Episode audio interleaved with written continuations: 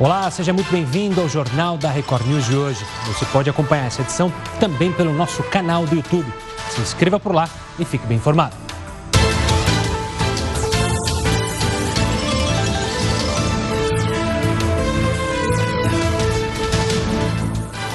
Sétima morte por coronavírus é registrada no Brasil e 639 pessoas estão infectadas.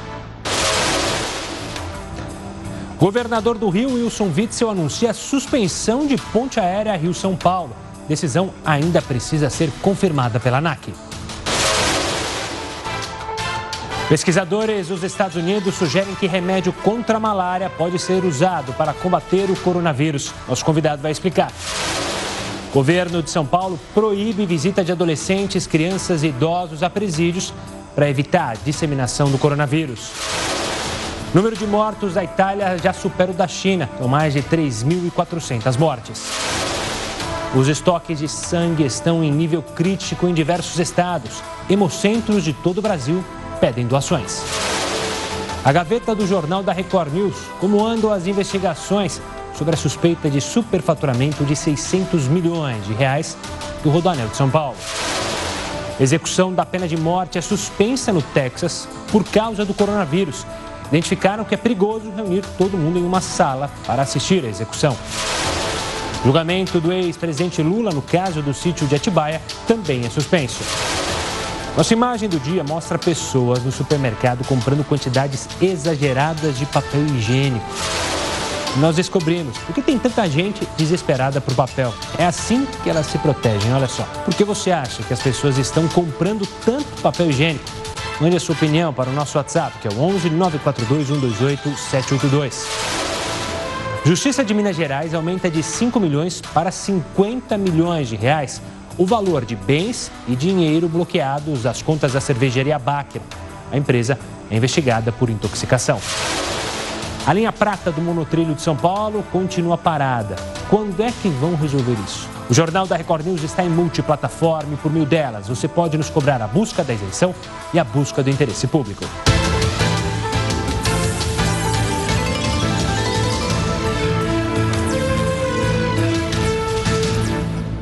E o Ministério da Saúde falou nesta quinta-feira sobre os cuidados que é preciso ter e tomar para combater o coronavírus.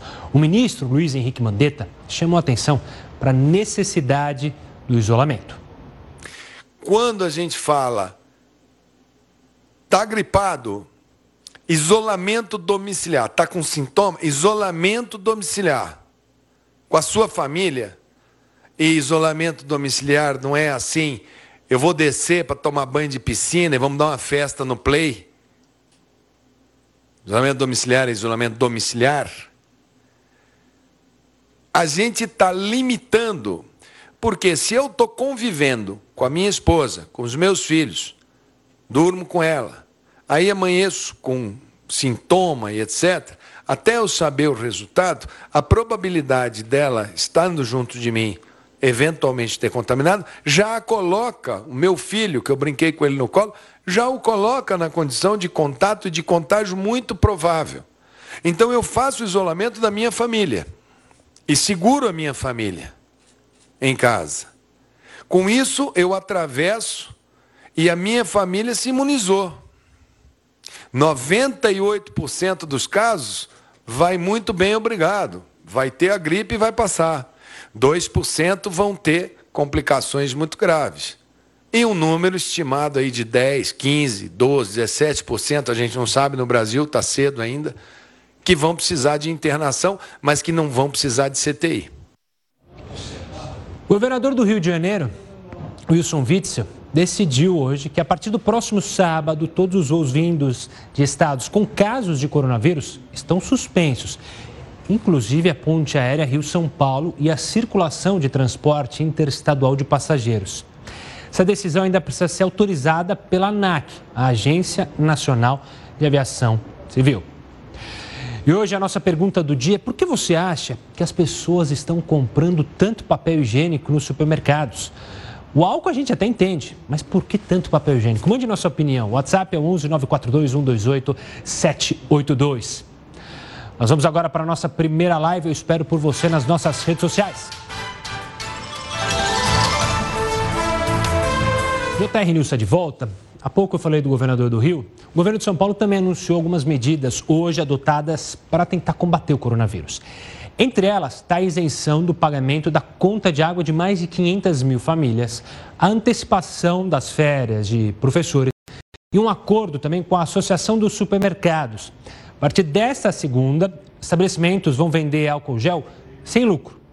No transporte público, o governador descartou a interrupção do serviço. Vamos acompanhar cessar o transporte público, vai impedir pessoas que trabalham em hospitais, pronto-socorro, supermercados, farmácias, de chegarem até o seu destino de trabalho. Não é razoável imaginar que essas pessoas, além de todo o sacrifício que estão fazendo, ainda tenham que utilizar os seus recursos pessoais para o pagamento de aplicativos ou táxis. O serviço deve funcionar de forma regulada, de forma higienizada. Dória também falou sobre o fechamento de aeroportos, portos e estradas que nenhuma estrada, nenhum aeroporto, nenhum porto pode ser fechado, sob pena de colapso total no abastecimento. Por isso é que eu fiz aqui o apelo a governadores, meus colegas de outros estados, assim como a prefeitos e ao próprio governo federal, que agiu, repito, corretamente ao impedir o fechamento do Porto de Santos, assim como a manutenção do funcionamento dos aeroportos internacionais, no caso específico de São Paulo, aeroporto de Guarulhos e Viracopos, pois a interrupção geraria o colapso no abastecimento, uh, tanto de alimentos quanto de insumos para o tratamento uh, de pessoas enfermas e principalmente aqueles que estão em tratamento do coronavírus. Nessa mesma entrevista coletiva, eu questionei ao governador João Dória se existe alguma possibilidade da Grande São Paulo ser isolada, assim como ocorreu em Wuhan, na China, já que o Estado, a Grande São Paulo, tem concentrado a, maioria dos casos de coronavírus. Veja só o que ele respondeu. Nós todos aqui temos repetidas vezes dito que estamos numa guerra e uma guerra se avalia diariamente, muitas vezes eh, a cada hora. Ah, neste momento não há necessidade de fazer eh, o isolamento da região metropolitana de São Paulo. Várias medidas foram adotadas ao longo dos últimos dez dias pelo prefeito da capital de São Paulo, pelos prefeitos das cidades da região metropolitana de São Paulo, pelo governo do estado de São Paulo, sempre em comum acordo com o Ministério da Saúde e neste momento, uh, posso afirmar, repito, neste momento, não há necessidade de fazer o isolamento. O prefeito de São Paulo, Bruno Covas, que também participou da entrevista, falou como o município de São Paulo pretende evitar o crescimento do número de casos. A determinação da vigilância sanitária do município é seguir a recomendação da OMS de restringir a circulação de 60% da população é um dado estatístico que, se for conseguido pelo município de São Paulo, a gente consegue evitar a explosão da curva de crescimento do número de casos. Para tentar conter o coronavírus, defensores públicos pediram que o presidente Jair Bolsonaro dê um indulto que concede liberdade a presos. Se essa medida for colocada em prática, devem ser beneficiados idosos, pessoas com deficiência, presos que fazem parte do grupo de risco, como diabéticos, hipertensos, portadores de insuficiência renal, doenças respiratórias, cardíacas, crônicas e também os portadores de HIV. A Defensoria também pediu que, caso o indulto não seja dado para todos esses presos, que pelo menos as mulheres com filhos de até dois anos sejam levadas em consideração no decreto presidencial. Para a Defensoria, não há forma de contenção dentro do sistema carcerário. A única maneira de tentar minimizar é diminuir a lotação nos presídios. Essa foi uma medida que a Defensoria Pública pediu. Isso não é uma medida tomada pelo governo federal, pelo ministro eh, da Justiça e Segurança Pública, Sérgio Moro, que já até comentou que na visão dele, a solução não seria liberar presos. Claro que, como a gente está é, numa guerra, medidas diferentes podem ser tomadas dia a dia, mas a gente vai acompanhar esse caso, vai ver como que a justiça vai entender esse pedido da defensoria. Agora a gente vai falar do presidente americano que trouxe uma boa notícia. Ele pediu que a entidade reguladora de medicamentos do país, lá, a FDA, acelere o processo de aprovação de potenciais remédios contra o coronavírus. Um desses medicamentos já é usado aqui no Brasil contra a malária. Eu vou conversar agora com Eduardo Finger, imunologista do Hospital Oswaldo Cruz e da Care Plus, para falar sobre essa possibilidade. Doutor, obrigado pela participação aqui conosco é, surge uma esperança Que remédio que é esse que é usado na malária? Como ele funciona? E dá para a gente acreditar em uma esperança no tratamento da Covid-19? A evidência que os artigos que me mostraram têm, ela é uma evidência experimental. Isso quer dizer, em laboratório, você consegue mostrar que a droga afeta o vírus. Talvez o problema que pessoas que não estão acostumadas com ciência não vão entender é que nem tudo que funciona no laboratório, quando você transpõe para o corpo, funciona igual. É, isso me lembra muito, por exemplo, o exemplo da talidomida, que foi vendido como uma droga que era calmante para grávidas, foi testado em animais, foi testado em coelhos, em ratos, não deu nada, passou para o humano e nós tivemos um desastre. Então, como você falou, em tempos de guerra as coisas mudam. O que os artigos pedem é que seja dada uma atenção especial para o uso dessas drogas de modo experimental para ver se funciona. O correto aqui seria você fazer todo o processo de aprovação para garantir a segurança acima de tudo. E doutor, a gente já tem uma noção exata é, de como funcionariam, é, como, na verdade a gente já tem a noção como funciona esse remédio e por que, que ele surge como uma esperança é, no combate ao, à Covid-19? Bom, o remédio tem uma, uma propriedade que a gente conhece de muito tempo já. Ele alcaliniza o interior da célula. O vírus conta com o interior da célula ácido para as enzimas, para as proteínas poderem quebrar ele em pedaços e ele poder assumir a célula e sequestrar a maquinaria que ele usa para se reproduzir. Quando a célula está mais alcalina, essas enzimas, essas proteínas não funcionam direito e ele não consegue funcionar. Então você retarda a proliferação e dá tempo para o sistema imune acabar com ele mais rápido. Hum. E doutor, uma questão que eu acho que muita gente deve ter em casa, a gente tem visto testes com vacina e já falamos aqui que o teste com vacina demora, ou seja, se fala de 12 a 18 meses até é, se conseguir produzir uma vacina testada.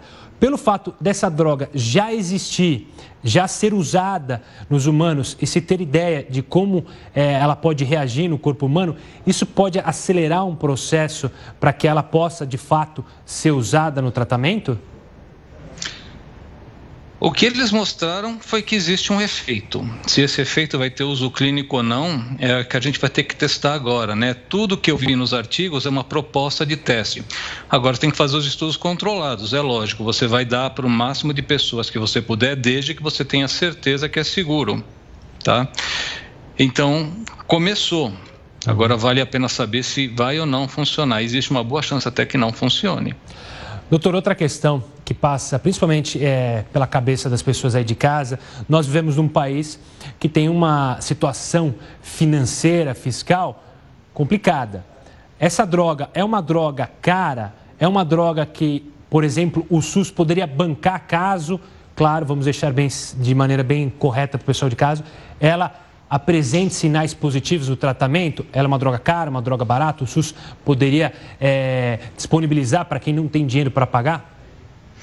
Ela é uma droga que tem mais de 100 anos, que a gente usa para doentes com doenças autoimunes, com artrites. Não é uma droga cara e pode ser facilmente disponibilizada. Inclusive, nesse momento, nós temos que ter cuidado que tem pessoas que têm uso real para essa droga. Por exemplo, pacientes com lúpus, pacientes com artrite reumatoide, eles precisam dela.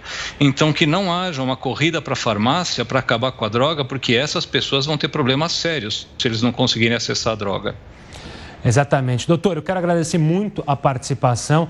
Eu acho que foi muito didático, muito simples e a gente fica, claro, é, na torcida para que todos os médicos, os cientistas consigam encontrar um tratamento para a Covid-19. Quero agradecer mais uma vez por você disponibilizar seu tempo para falar sobre o assunto.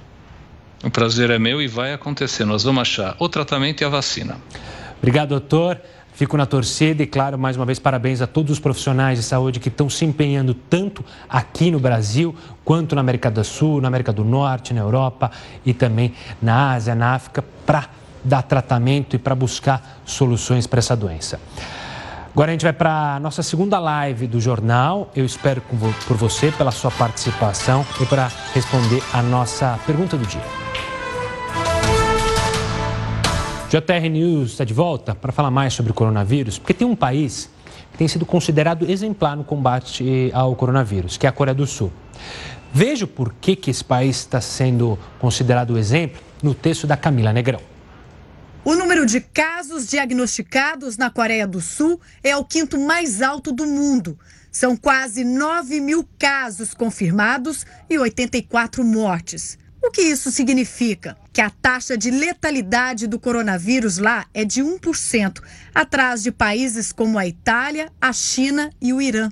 O que explica esses números? O sistema de saúde do país se voltou completamente para o combate ao coronavírus. O diagnóstico foi e continua sendo a prioridade por lá. Vejamos. A Coreia do Sul e os Estados Unidos anunciaram o primeiro caso do novo coronavírus no mesmo dia, 20 de janeiro. Mas o que diferencia os dois países é o alcance dos testes. No mesmo período, o número de exames feitos pelos coreanos superou em 45 vezes a quantidade de testes realizados em solo americano. O diagnóstico precoce, segundo especialistas, é essencial para diminuir a disseminação do vírus.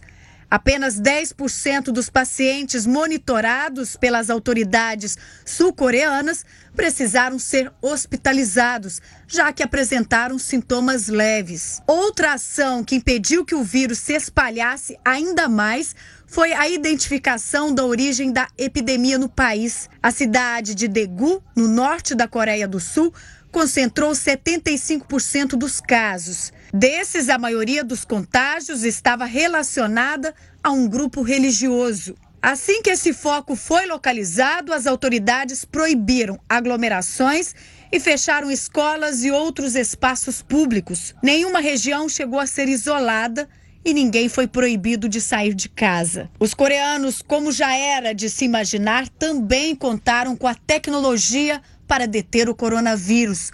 O governo desenvolveu dois aplicativos para acompanhar os sintomas da população. Um deles, inclusive, deve ser usado por todos que chegam de zonas de risco ao país. E o outro alerta os funcionários públicos sempre que uma pessoa sai da zona de isolamento. A resposta dos sul-coreanos não recebeu apenas elogios. O governo local começou a enviar todo tipo de informação para a população, inclusive dados sobre as pessoas infectadas.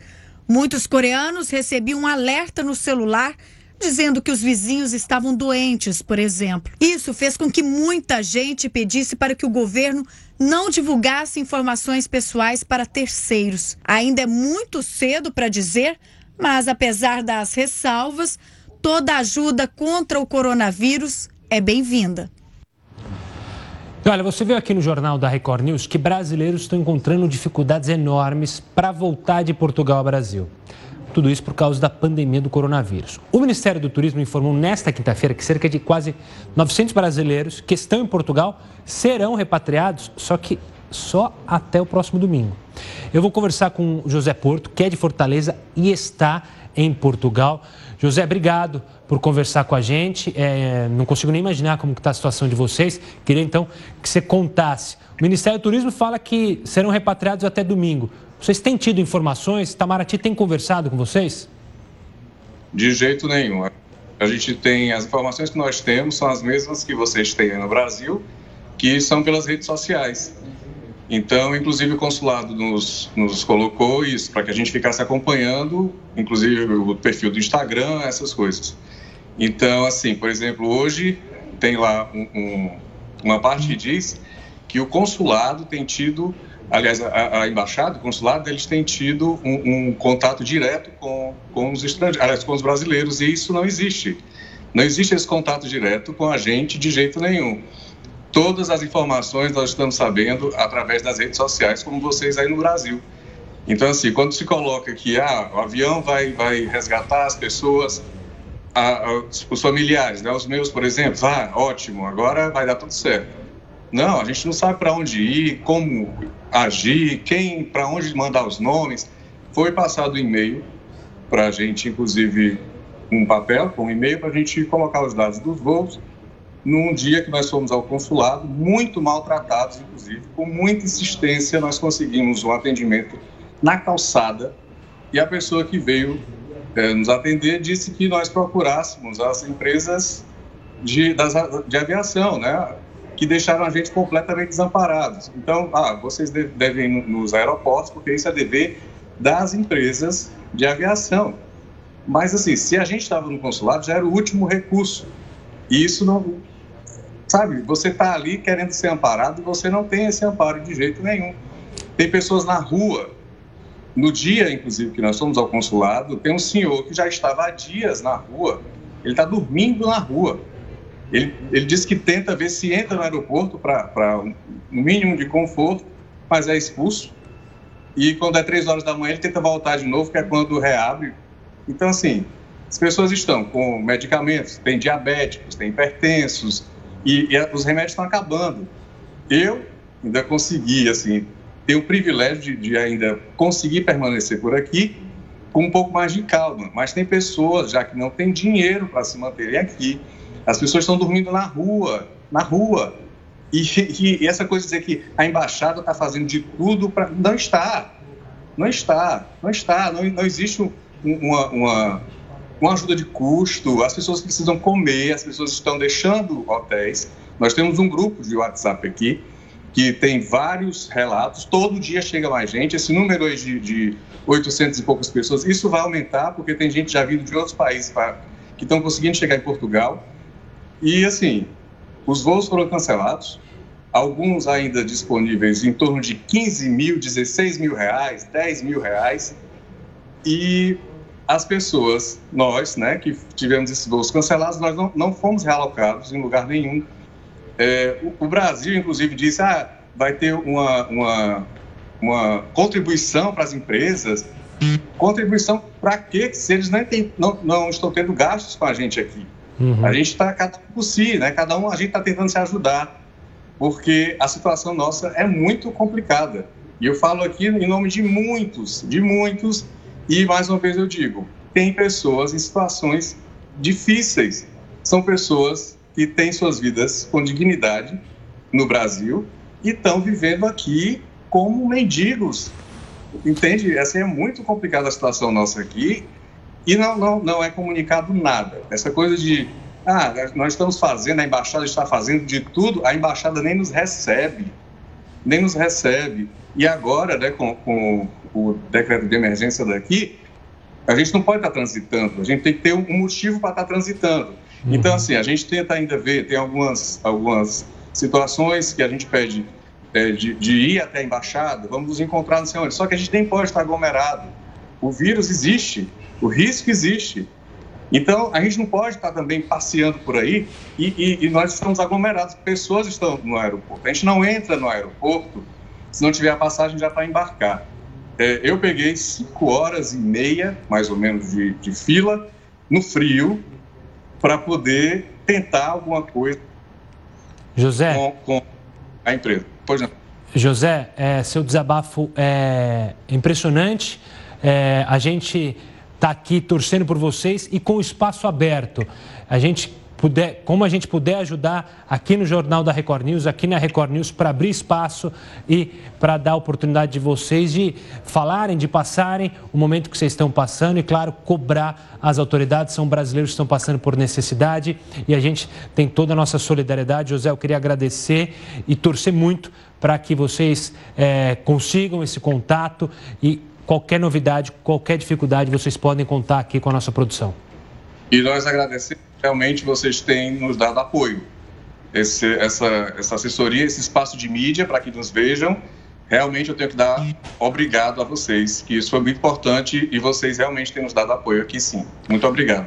Obrigado você, José. Um forte abraço, toda a sorte aí para você e mande meu forte abraço também para todos os outros brasileiros que estão aí passando pela mesma situação que você, José.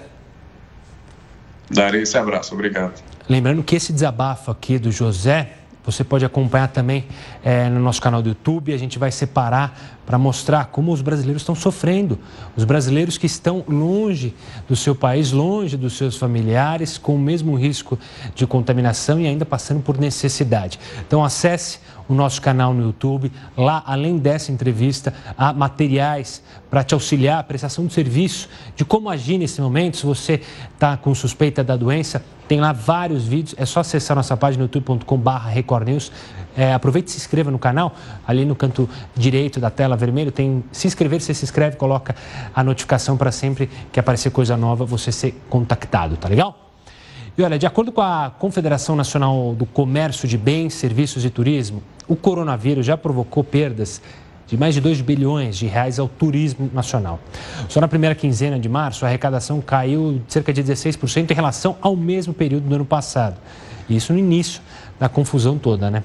A Confederação ainda estima que os danos podem reduzir mais de 115 mil empregos formais, os hotéis estão vazios, os profissionais que estão por lá temem é, ser demitidos. Mesmo com as medidas econômicas emergenciais adotadas em diversos países, a queda no fluxo de passageiros deve causar prejuízos enormes ao turismo, não só do Brasil. Na Itália se fala que o turismo vai cair como se fossem décadas, ou seja, quando na época que a viagem era muito mais complicada, tudo por causa do coronavírus. É, falando em turismo, o presidente Jair editou uma medida provisória que dá às empresas aéreas cerca de 12 meses para reembolsar passagens. Antes de toda essa crise por causa do coronavírus, o prazo era de sete dias a partir da data da solicitação do reembolso. Se você ligou, pediu, sete dias eles tinham que reembolsar. Essa é uma medida emergencial para o setor de aviação civil em meio à pandemia do coronavírus, porque muita gente está pedindo reembolso e muitas empresas não têm caixa para fazer justamente o reembolso. É, ainda na linha de Brasília, a gente falou do presidente, vamos falar do Senado. O Senado vai estrear a partir de amanhã um sistema que permite aos parlamentares o voto à distância pelo celular, computador, tablet, enfim. Os senadores vão participar de uma sessão virtual para analisar o decreto de calamidade pública do, no país por causa do coronavírus, já editado pelo, pelo presidente, já aprovado na Câmara. E a Câmara espera implantar esse mesmo mecanismo na semana que vem. Enquanto isso, ninguém frequenta o Congresso, tudo está vazio. Já nos Estados Unidos, um tribunal de recursos criminais do Texas decidiu prorrogar a execução de um réu por causa da pandemia do coronavírus. Isso porque o protocolo de execução reúne dentro de um pequeno espaço executores, testemunhas, autoridades, advogados, médicos, familiares e amigos do criminoso e de suas vítimas. Essa mudança rendeu mais 60 dias de vida para esse réu, decisão que pode mudar de acordo com o avanço ou retrocesso da pandemia. Agora veja só, o nosso produtor Fábio Précaro, ele conseguiu contato do médico italiano Roberto Pitito. Ele é diretor do Hospital da Província de Cosenza, na Calábria, e tratou o paciente número um de Covid-19 nessa região. Ele falou com a gente sobre o esforço que os profissionais da saúde e o governo italiano têm feito para tentar conter a doença. E o médico faz um alerta aos brasileiros para que não tenhamos os mesmos erros cometidos por lá. A Itália fez e está fazendo um esforço extraordinário. O modelo italiano hoje na Europa é um exemplo para outros países nos quais a maré dessa infecção está se instalando. Eu não sei como o restante do mundo está se equipando. A China, com tudo somado, nos indica um caminho: o isolamento que é a base da possibilidade de impedir a difusão da infecção. A Itália tem um sistema de saúde que é majoritariamente público, que é a grande garantia nessa terrível luta no qual estamos envolvidos. E cometemos erros, provavelmente subestimamos a importância dessa epidemia e os recomendo a não fazê-lo. Vocês, amigos do Brasil, que tiveram a possibilidade de ver aquilo que aconteceu na China, o que está acontecendo na Itália e atualmente na Europa, Estimulamos a mudar seus hábitos cotidianos. A vontade de estar juntos, que é típica cultura latina e que a essa cultura eu sinto pertencer, infelizmente em tempos excepcionais, também vem adotando comportamentos excepcionais. Não cometam o erro de subestimá-lo, como provavelmente por alguns dias fez a Itália, e que por isso hoje, infelizmente, estamos pagando as consequências. Sairemos dessa terrível prova e juntos conseguiremos.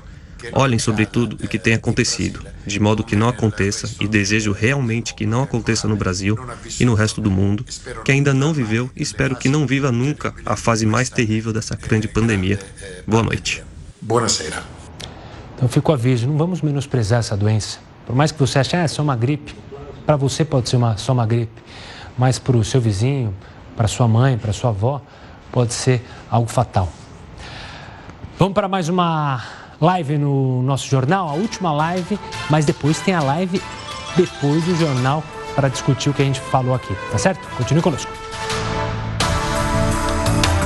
JR News está de volta. O Ministério da Saúde admitiu que faltam testes para a confirmação do coronavírus no Brasil e no mundo. Por isso, os testes serão feitos somente em pacientes graves e internados.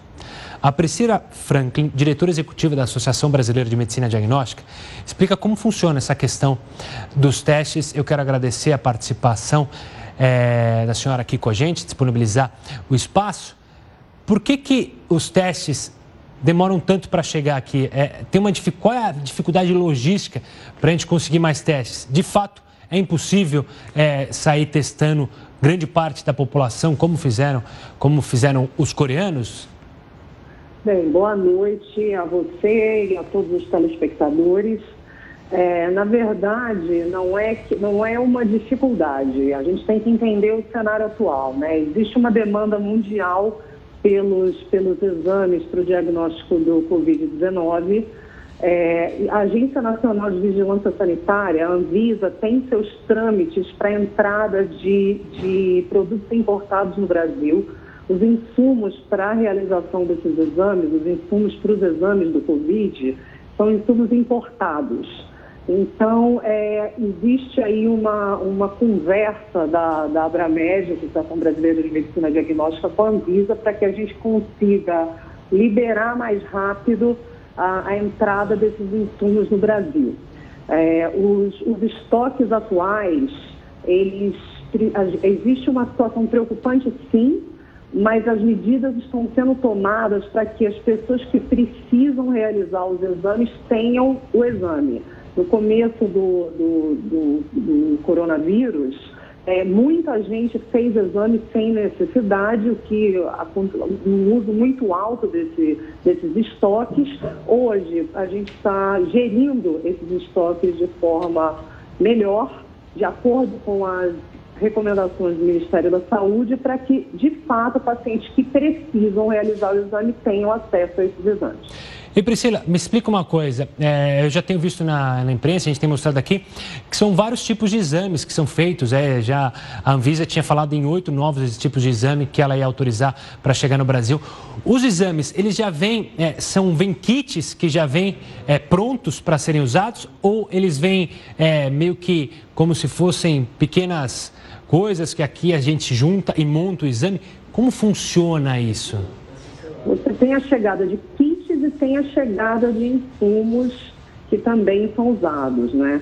Você tem ambas as coisas. Uhum. E a produção desses testes, eu imagino que também não é do dia para a noite que se produza um número enorme de testes para, claro, um número enorme de pessoas que precisam fazer o teste. É, a produção, ela também é, atrapalha na, no sentido de poder fazer mais testes, produzir mais testes e repassar mais não só para o Brasil, mas para outros países?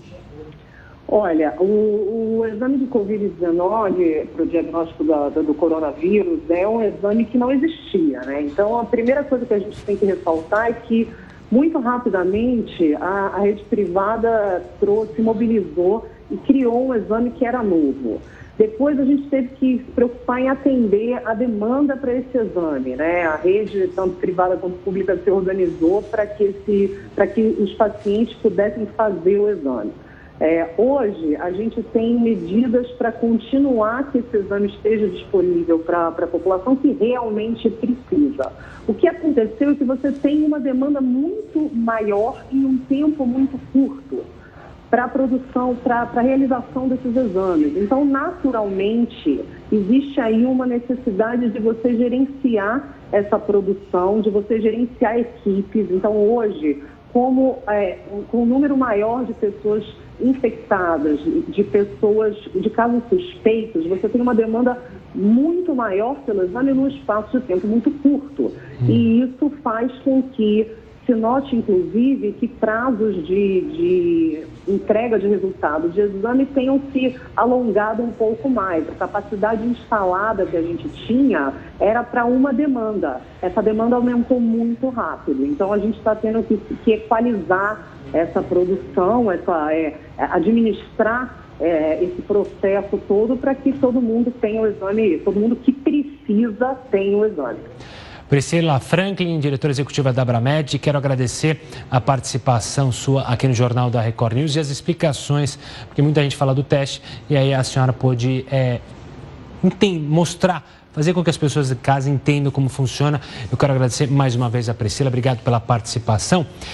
É, agora eu quero falar do presidente da Argentina, Alberto Fernandes. Ele vai decretar quarentena total a partir da meia-noite desta sexta-feira no país para combater a transmissão do novo coronavírus.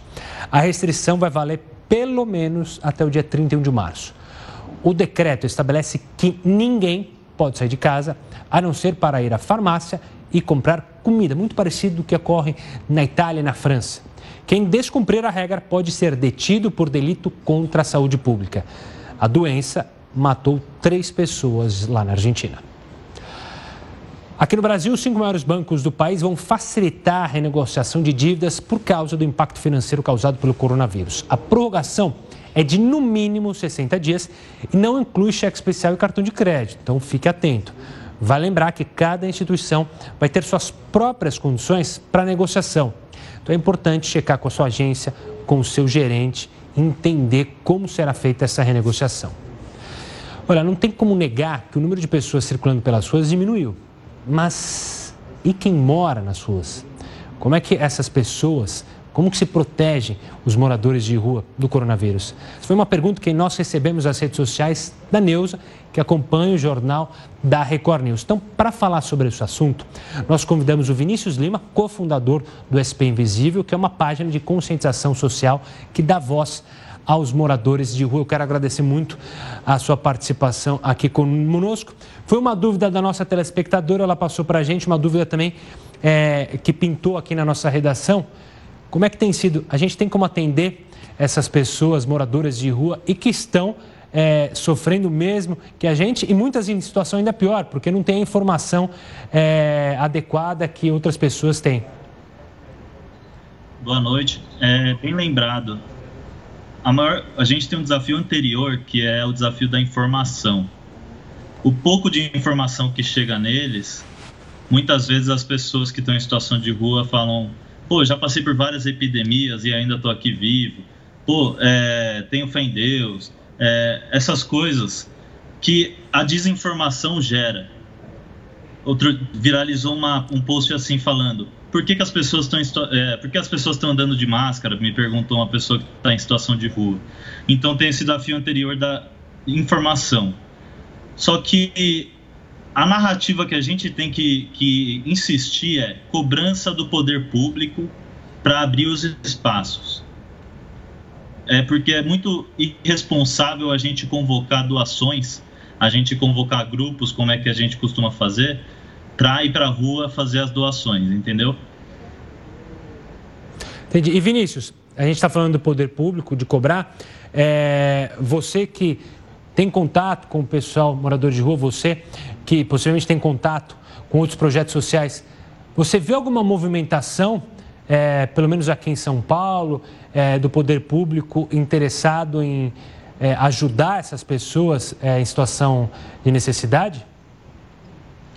Então, já existe esse diálogo nessa, insistindo nessa tecla que eu te falei para abrir espaços, prédios, hotéis, é, é, clubes, ginásios, seja lá o que for, para acolher a população que está em situação de rua e passar informação para eles, passar importância para eles, porque já é difícil para a gente aqui que está na nossa casa, no nosso conforto, entendendo o que está acontecendo, de permanecer em casa, a gente fica ansioso, tudo. Então, existe esse trabalho de informar e de manter as pessoas ali no lugar que eles conseguirem, mas já estamos em diálogo, já existe essa conexão e a gente espera nos próximos dias aí ter uma resposta. Vinícius, você teme que essas pessoas em situação de maior vulnerabilidade, numa situação como a nossa que a gente está vivendo agora, de que todo mundo tem o temor de ter essa doença, sofram é, mais ainda do que já sofrem? É, você sente algum momento é, os moradores de rua terem comentado com você de ter sofrido possíveis agressões verbais ou até agressões de fato? Em específico sobre o coronavírus, ainda não ouvi é, relatos sobre ele, mas relatos sobre violência acontecem diariamente, desde violências verbais até, como a gente viu recentemente, pessoas que colocam fogo em quem está em situação de rua é, é o cúmulo da, da desumanidade, né? Uhum. E, mas em específico ao, ao, coronavírus, a sensação que eu falo por mim, pelo menos, é de uma impotência, assim, porque nossa atuação é na rua, só que a convocação é para ficar em casa. E tem que ser essa mesmo, convocação é para ficar em casa, só que a gente tem que bater na tecla, poder público e quem não tem casa, certo? Exato. Quero agradecer muito a participação do Vinícius, da, ele é cofundador do SP Invisível. Se você quiser acompanhar nas redes sociais, tem um trabalho bem legal. Obrigado, Vinícius, por falar sobre isso. A gente tem que colocar luz em vários focos aí, é, e ainda mais em especial nas pessoas que estão em vulnerabilidade. Um forte abraço, Vinícius. Obrigado pela participação. Obrigado a vocês. Um abraço. Pois é, tem muita gente que não tem casa e está nessa dificuldade. E tem muita gente trabalhando de casa ou até mesmo de folga nesta quarentena. E pensando nisso, algumas empresas liberaram cursos gratuitos para ajudar a galera. Então vamos ver aqui na nossa tela que cursos são esses para você que precisa manter a cabeça em dia, né?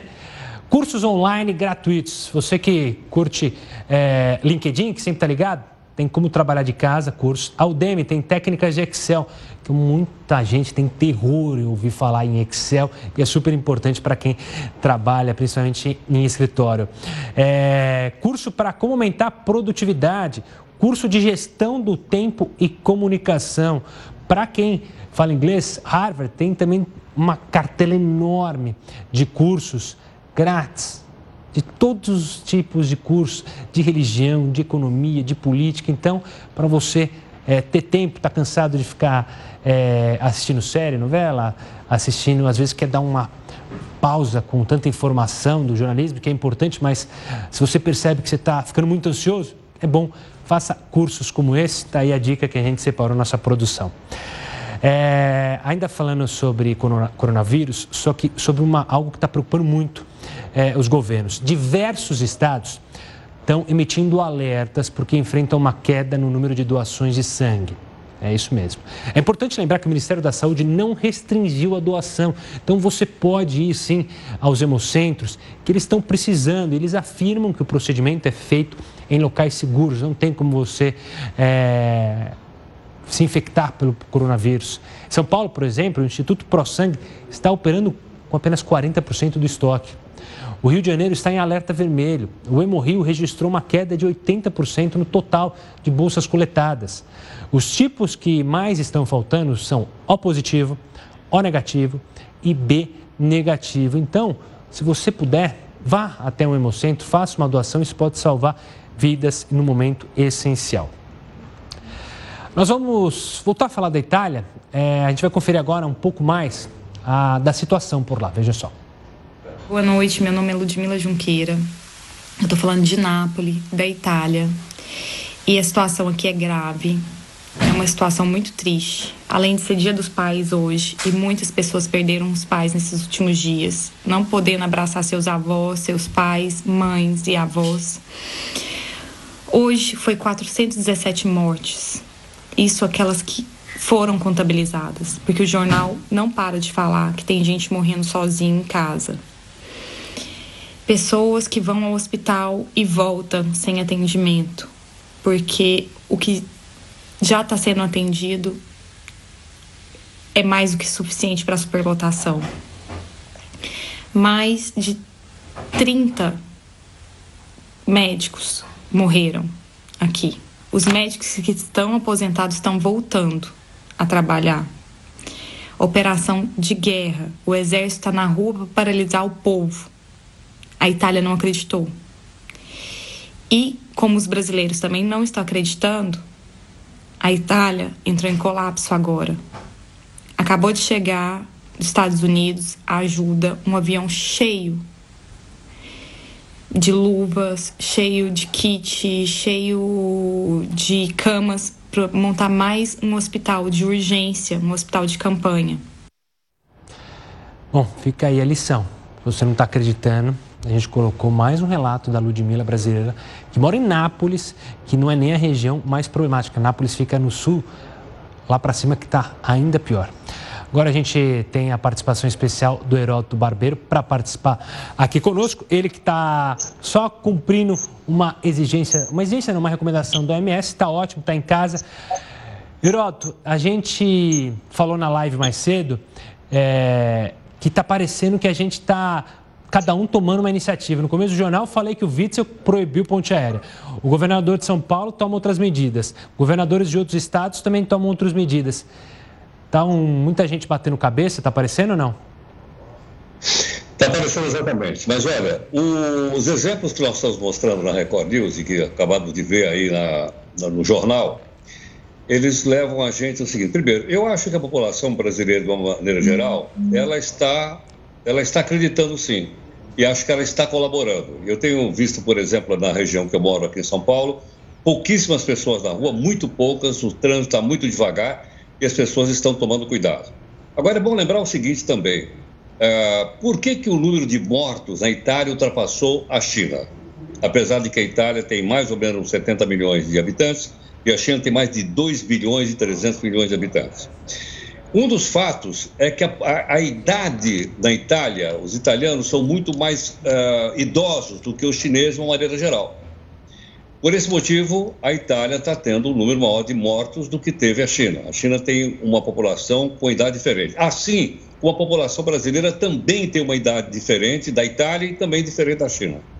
Então, eu creio que nesse momento a gente precisa uh, pautar por aí e da gente acreditar que realmente as coisas podem mudar. Agora, sem dúvida, ela acabou de lembrar também uma doação feita pelo governo americano. E nós precisamos também de doações. E a questão é o seguinte: uh, há, há outras verbas, além daquelas que já foram anunciadas pelo Ministério da Saúde, pelo governo, para que a gente possa investir, por exemplo, na compra de mais respiradores, mais uh, gel e por aí afora. Por exemplo, uh, os governadores andam de jatinho e andam de helicóptero. Eu acho que eles podiam abrir mão disso, né, desse, dessa despesa, e fazer com que esse dinheiro fosse destinado também à saúde. O Congresso Nacional custa 11 bilhões de reais por ano. Será que o Congresso não poderia abrir mão de metade dessa verba e destinar, por exemplo, 5 bilhões para a compra de mais equipamentos e de mais uh, produtos para a população se proteger? Eu acho que num momento como esse, parece o seguinte: parece que as pessoas estão exigindo que os outros cumpram, que os outros façam mas até agora eu não estou abrindo mão das minhas coisas, dos meus privilégios, para que essa verba seja tomada. Eu acho que à medida que a população brasileira vai tomando conhecimento disso e vai pressionando de uma maneira democrática, de uma maneira cidadã, é provável que aquilo que no passado não fazia falta, se é que não fazia falta, agora está fazendo falta. Então, que tal cortar esses gastos supérfluos e colocar toda essa grana na área da saúde? Vamos ver qual vai ser a reação desse povo. Heroto, obrigado pela participação. Heroto continua aqui com a gente, ele sempre participando do jornal, trazendo, claro, brilhantismo nos comentários, enquanto ele segue afastado, mas o Heroto está ótimo. Heroto, daqui a pouco ele volta. E se você perdeu o comentário, esse comentário do Heroto, eu quero te lembrar que você pode acompanhar todo o nosso jornal ao vivo e também depois, se perdeu, chegou em casa, já ligou a televisão, a gente já tinha terminado, você pode assistir no YouTube. A gente sobe o vídeo logo em seguida e aí você assiste o jornal completinho. A gente está ao vivo também para você ter informação aonde você estiver. Não precisa estar em casa, não precisa estar no escritório, só ter um celular e uma conexão na internet que você acompanha a gente pelo YouTube. E não se esquece também de se inscrever no nosso canal. É, uma das hashtags mais usadas no Twitter hoje foi a hashtag na quarentena eu. As pessoas contaram o que elas têm feito nesses dias em casa. Nós, da equipe do Jornal da Record News, então separamos algumas dicas para esse período. A de hoje é especial e nós recebemos nas nossas redes sociais. É o maestro João Alves, que está aproveitando a quarentena para fazer uma coisa que ele ama: tocar piano.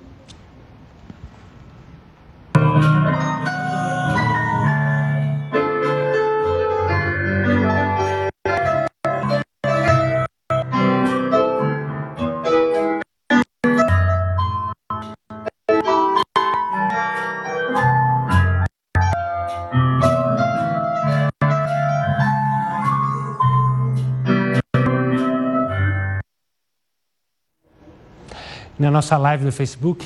Tá, continua é, o Maestro tocando. A gente vai passar depois o endereço certinho dele nas nossas redes sociais para você acompanhar essa obra de arte que é tocar piano, que eu tenho uma inveja, como eu queria saber tocar piano e ter esse dom.